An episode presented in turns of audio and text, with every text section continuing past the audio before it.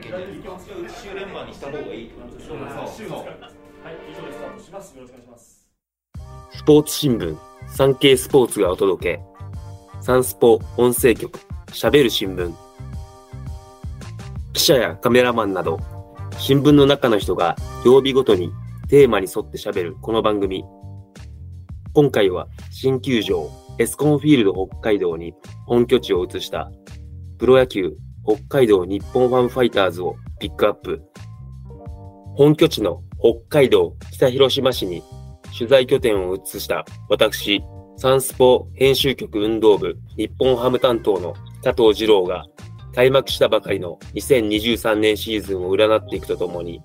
新球場の使用感をリポートします。進行は私、産経スポーツ編集局運動部のデスク、上野良二が務めます。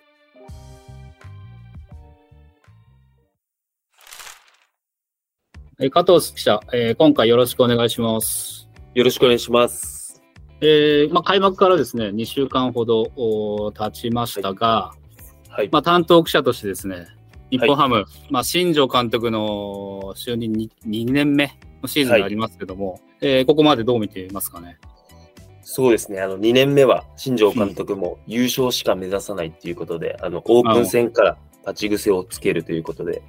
あの、オープン戦は11勝6敗、1分けの2位で終えて、えー開幕を迎えたんですけど、まあ、開幕は少しあの開幕カードも、えー楽天の方に負け越して、4月8日まで5連敗だったんですけど、それでストップして、まあ、4月9日のオリックス戦では、清宮、野村、万波といった、あの、この若き三人衆ですね。あの、若き大砲三人衆がホームランを打って、揃い踏みということで、まあ、あの、12球団を見渡しても、本当に若い選手が多くて、あの、新庄監督も言ってるんですけど、勢いに乗ったら、本当に楽しいチームかなというところが、やっぱり印象が強いですね。確かに新庄監督ね、今年、あ去年ちょっとね、スタートダッシュに失敗してっていう形になって、はい。今年はね、やっぱスタート頑張りたいって言ってたんですけど、まあ、なかなかね、うまくいかない部分はありましたけど、9日の試合ね、特に。はい。えーそうですね。若い選手が、まあ、打撃陣で言ったら先ほど言った3人が活躍したところでなんですけども、まあ、ピッチャーで言うと、ドラフト2位の、えー岩手富士大学出身の金村投手がプロ初勝利を挙げまして、えーやっぱなんと言っても、あのー新庄監督や、えー立山投手コーチも言ってるんですけど、新人らしからぬ投球とうんいう、もう落ち着いた投球で、6回3分の1、まあ、9安打浴びたんですけども、2失点でまとめたっていうところで、プロ初勝利を挙げましたね。まあね、加藤二郎記者も、ね、野球の経験あると思うんですけども、あの、金村投手の特徴ってどんな風に見てます？そうですね。あの、直球の、まあ、まっすぐの最速は151キロ。で、えー、あと、スライダー、スプリット、カットボール、うん。あと100キロ台のカーブ、まあ、うん。あの、多彩な変化球があるんですけども、あの、一番の特徴はやっぱりコントロールの良さだと僕は思ってましてあの、どんな球でもカウントを整えられるというところが一番の魅力かなと思います。あ、の、例えて言うと、まあ、3球投げたら、最低でもワンストライク、ツーボールを作れるっていうなるほど。最低でもそこまではいくっていうような、非常に高いゲームメイク能力といいますか、うん試合を作る能力っていうのは、非常に高いような投手と印象が強いですね。で本当、日本ハムはね、ドラフトの時からね、本当にあのアマチュア球界のいいね、はい選手を発掘するというのはすごい定評がある、ね、チームですから、はい。本当、今後にね期待。あのー初勝利挙げた後、ね、加藤記者は、あのー時代の恩師に安田監督にい。ろいろ取材したと聞いてますけども、はい。あの、安田監督に、あの、取材させていただいたんですけども、欲を言えば新人王を目指して頑張ってもらいたいっていうことでエールを送られてたんですけども、あの、まあ、勝ち星っていうのは、やっぱり打線の援護とも兼ね合いがあるんで、まあ、そこはちょっと何何勝できるかっていうのは、正直ちょっとまだわからないですけど、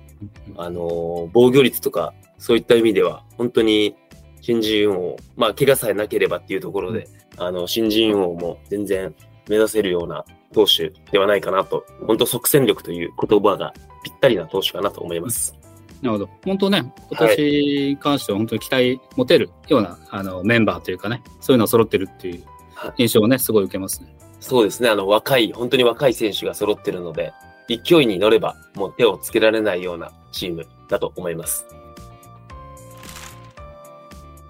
えーそしてですね、えー今シーズンの日本ハムを語る上で、えー欠かせないのがですね、チームの本拠地が、えー札幌ドームからエスコンフィールド北海道にですね、移ったことかと思います。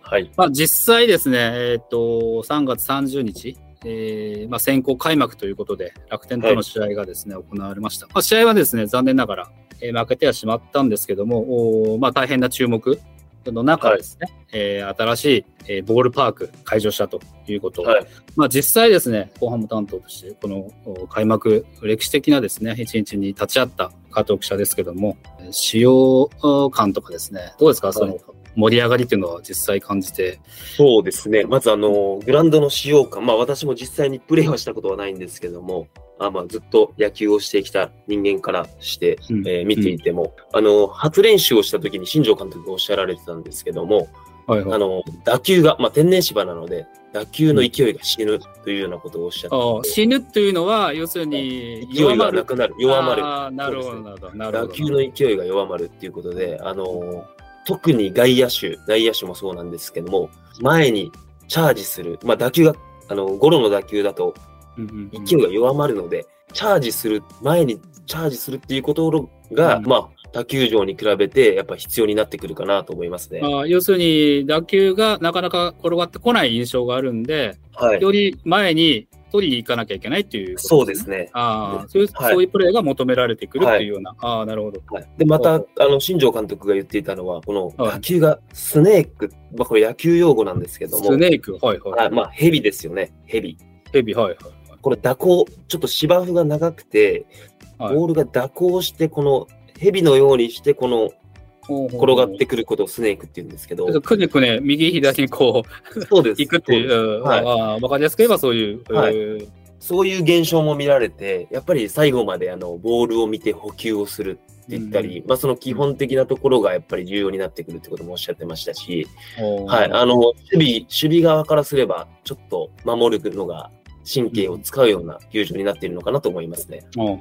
まあはい。結構ね、練習もかなり入念にしてるような、あのそうですね記事もありましたけど。はい。あとは、あの、バックスクリーン後方に、あの、自然光を取り入れる、あの、高さ約70メートルのはいガラス壁があるんですけども、あ、ありますね、あれね。はいすごいですね。まあ、その、そうです、はい。そのデーゲーム、ナイターによって、その自然光の入り具合が違うので、この照明の調整がやっぱり難しいようで、要するにデーゲーム昼間のうん試合なんで、はい。えー太陽がその上がってる時間帯の試合なので、要するにガラス窓から、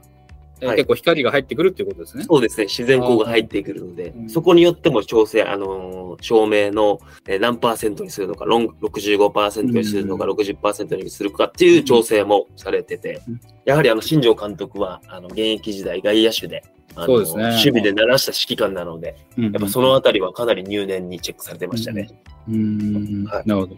まあ、あと、あれですね、エスコンフィールドは、あの、左翼98メートル、で、右翼が100メートル、で、中堅ですね、あのセンター5が122メートルなんですけども、はいはいはい。これまで使用していた札幌ドームが両翼、右翼、左翼とも100メートルで、まあ、その上フェンスも高かったので、うん、まあ、あまりそうですね。、そうですね、ホームランが出づらいような球場だったんですけども、うん。エスコンフィールド北海道は、まあ、あの札幌ドームより狭くなって、うん。あの新庄監督も12球団で一番狭い球場なるほど。はい、印象があるって言ってたんで、はい。はいまあ、野球ファンからすればあの点がいっぱい入ってあの楽しい試合が見れる球場っていうのも言えるかもしれないですね。まあそうですね、見る方としてはやっぱりね、はい。えー野球の花といいますか、ホームランが、はい、えー多くえー見られるとですね、えーはい。すごい盛り上がるというところありますよね。はい。そういった意味でも、はいうん。あの新球場、まあ今、やっぱり始まったばかりなので、そういったところも調整しながら、芝生の長さであったり、うんうんうん照明のその明るさもいろいろ調整しながら今やっているという段階でです。そうですね、そういう本拠地の特性というのを早くね、はい掴んで、あの有利にね、持っていければ、ね、あのーそうです。いいね、あの試合展開になるかなと。はい。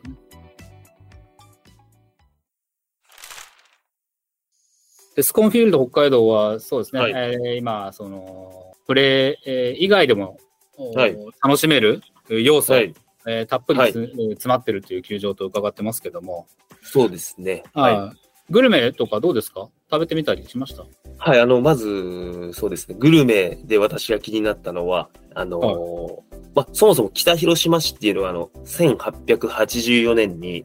はい、103人の広島県人の方が、あのーはい。開拓のために移住してきて、まあ、はいその名前の由来で北広島市になったって言われてるんですけども、そうなんですか？そのプチ情報、すごいですね。はい、そうなんですよ。で、その、あの、球場グルメに、あの、広島、広島県、広島市、中国地方の広島県広島市に1号店を構える、あの、お好み焼き屋さんですね。電光石火さんが、はい、出店してるんですけども、はいそこあ、あの、取材させていただいたんですけども、あの、出て、球場グルメって、その、店で買って自分の席で食べるっていうのが、大体、まあそうですね。はい。定番だと思うんですけども、はい。その電光石火さんは、あの、特注の巨大な鉄板を目の前にして、あの、そのまま本場の広島風のお好み焼きが食べれるっていうことで、そこも、あの、球場グルメでは今までなかった形というか、本当に鉄板を、巨大な鉄板を目の前にして、本場の味を楽しめるっていうことで、お要するに、はい。お好み焼きを買って、鉄板で焼きながらプレーが見られるということですか、プレイは、ちょっとせ、あの、背中になるんですけど、あのー あなるほはい。今までだったら、まあ、買って、もちろんそのまま買って自分の席で、あのー試合を見ながら食べてもいいんですけど、んまあ、本当に鉄板焼き屋さんに行ったような感覚、ああ、なるほど。ですそういうではい。いいですね。そこは今までなかったことで。で、まあ、あのー竹永社長、はいはい取締役にも、あの、取材させてもらったんですけども、はいやっぱりカープとファイターズの日本シリーズを見たいっていうことで、ああ、いいですね。はい。球場の外も中も、はい。みんなで盛り上がっているっていうような、状況ですね。はい。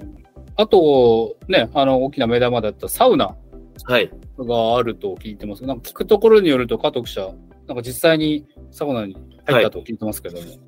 あの、事前のプレス内覧会というものがありまして、はいそこで事前にあの、水着を持ってきた方には入れるっていうことをお伺いしてたんで、はい。あの、ちょっと、まあ、こんな機会ないなと思いまして、近くの水着を買って行ったんですけども、はい。あの、ど整え親方こと松尾大さんと一緒に、はい、あの、へー温泉に浸からしてもらいまして、その後にサウナをさせてもらうっていう贅沢なお、はい、あの、仕事だったんですけども、はいちょっと本当、あまりの心地よさに私も仕事を忘れてしまいましたね。なるほど。はい。あの、サウナは実際どの、球場で言えばどの位置から見れるって感じですか、試合は。はい左翼席、あの、レフト席の後方の上あたりにありますね。実際じゃあそれ見られるんですか？はい、もう試合中も見れますし。整いながら試合を観戦できるっていう試みですね。すごい目玉に、ねなりそうな。いやー、そうですね。はい。もうサウナ好きの方も野球好きの方もどちらも楽しめるという素晴らしい施設となっています。新しくですね、北広島市に球場ができて、えーまあ、北広島市の街の盛り上がり、まあ、はい。あと、あとはですね、その球場ができたことによる、まあ、その球場を中心とした、あー街づくりがこれからですね、はい。どんどん始まってくるというふうに思います。赤戸記者もですね、まあ、あのー北広島市に取材の拠点を置いてですね、より密着した取材を今続けていると、えー思います。はい。えー実際やっぱりね、東京にいる人とまた違う感じ方っていうか盛り上がり感じてると思うんですけども、まあその辺はどうですか？あのーこの今まで12球団、プロ野球の本拠地があった中でですね、うん。今まで一番その人口が少なかった、えー自治体が、あの西武ライオンズの所沢市、うん。34万人だったんですけども、お今回の北広島市はもう約5万8000人と、おあの。はい。12球団の中ではもう最も、あの、人口の少ない自治体になってるんですけども、あの、まあ、開幕前から取材させていただいてまして、あの、まあ、あの、市役所であったり、駅の構内にはですね、あの、うん。開幕戦までのカウントダウンボードが掲げられたり、もう街の熱気っていうのはもう開幕前から熱気を帯びているという状態でして、うんうんでまた今、あの、北広島駅の西口になると思うんですけども、にはあの複合施設の建設も進められていますし、球場内外のあの飲食店では日本ハムに関連した商品ですね、が、うんあー販売されたりと、うんまあ、あのー街全体で盛り上がっているイメージを、あのー肌で感じています。本当ね、チームの、ね、躍進とともにですね、やっぱり、この北広広島市の盛り上がり、まあ、担当記者としてもね、その辺を、あの、読者の方にですね、やっぱ届けていくというような感じですね。そうですね。あの、今年の日本ハムあーファイターズのチームスローガンが、新時代、ファンズアワートレジャーということなんで、うん。もう本当に新時代で、もうチームとしても若い選手が多くて、あの、ホームタウンとしても新しい、えーうん1ページということで、もうすべてが第一歩目っていうところで、これからの街の発展も含めて、チームのこの発展、成長も含めて楽しみしかないですね。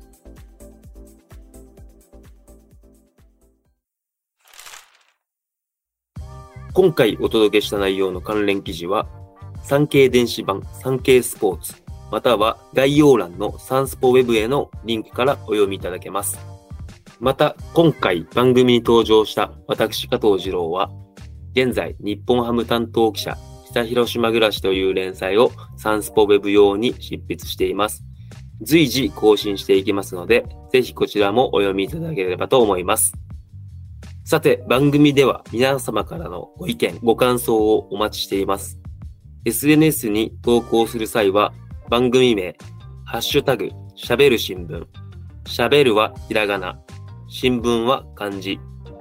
水曜日のテーマ名、ハッシュタグ、すべてカタカナで、キキトキサンスポをつけてください。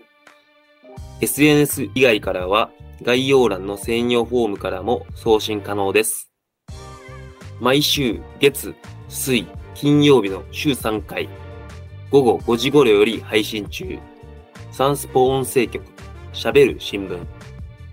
次回は金曜テーマ、耳寄りサンスポに沿って、サンスポ紙面に掲載された1週間の記事から、音声局がピックアップした耳寄りなニュースをお届けします。それではまた次回お会いしましょう。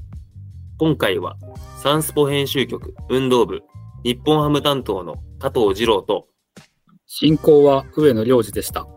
ありがとうございました。ありがとうございました。